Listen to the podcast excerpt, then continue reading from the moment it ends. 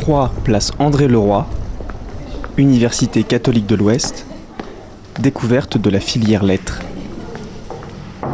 Anne Proutot. Je suis maître de conférences en littérature française, euh, spécialiste du XXe siècle et je suis responsable académique de la filière des lettres. Alors, euh, la filière lettres, c'est d'abord une euh, licence de lettres modernes qui est proposée donc aux étudiants.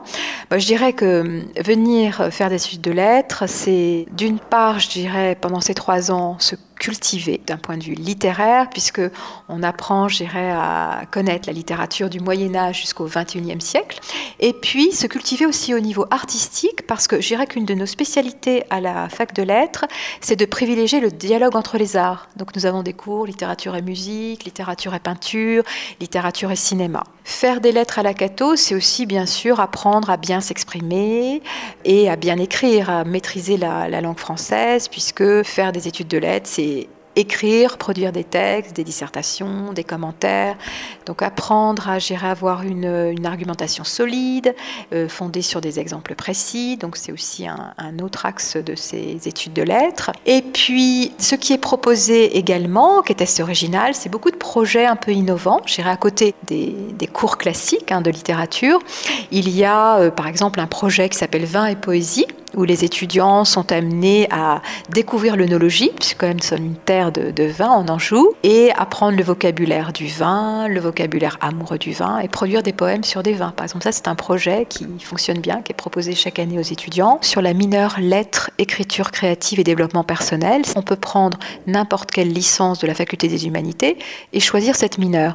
Et dans cette mineure lettres, vous avez les cours traditionnels de littérature, le roman, le, le théâtre, la poésie, des cours aussi dont je parlais tout à l'heure, littérature et art, littérature cinéma, littérature musique, littérature peinture, mais aussi à chaque semestre des ateliers d'écriture. Donc si certains sont passionnés par l'écriture, ils trouveront là l'occasion de s'exercer donc à travers ces ateliers réguliers où on donne des contraintes des jeux d'écriture aux étudiants, ils élaborent des nouvelles, des vies, voire des textes personnels et c'est une très grande chance d'avoir euh, ces ateliers d'écriture à la Cato pour pouvoir les faire, il faut donc suivre cette mineure lettre, écriture créative et développement personnel.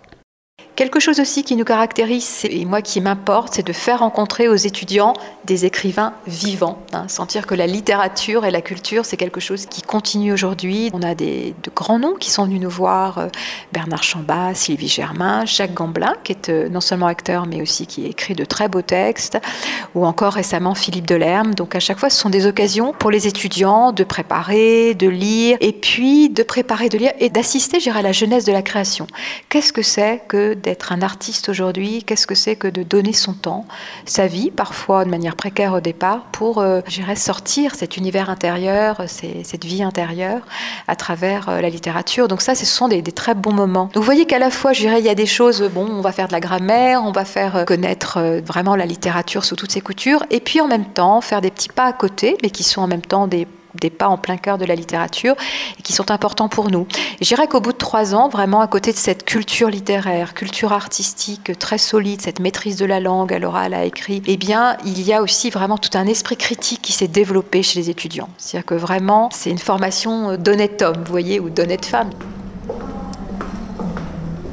Il y a comme des préjugés sur les lettres qui mèneraient soit aux carrières d'enseignants ou au chômage. Et c'est faux. Bien sûr, ceux qui veulent être enseignants, c'est une voie royale pour être professeur de français ou professeur des écoles. Mais une licence de lettres ouvre à tout. Bien sûr, on peut plus être ni médecin ni physicien, mais on peut être dans le patrimoine, dans la culture, dans les ressources humaines, dans la communication, dans la fonction publique. Donc il ne faut pas s'empêcher et s'interdire, si on sent qu'on aime la culture, qu'on aime la littérature, qu'on a cette sensibilité-là, à oser entreprendre des études de lettres.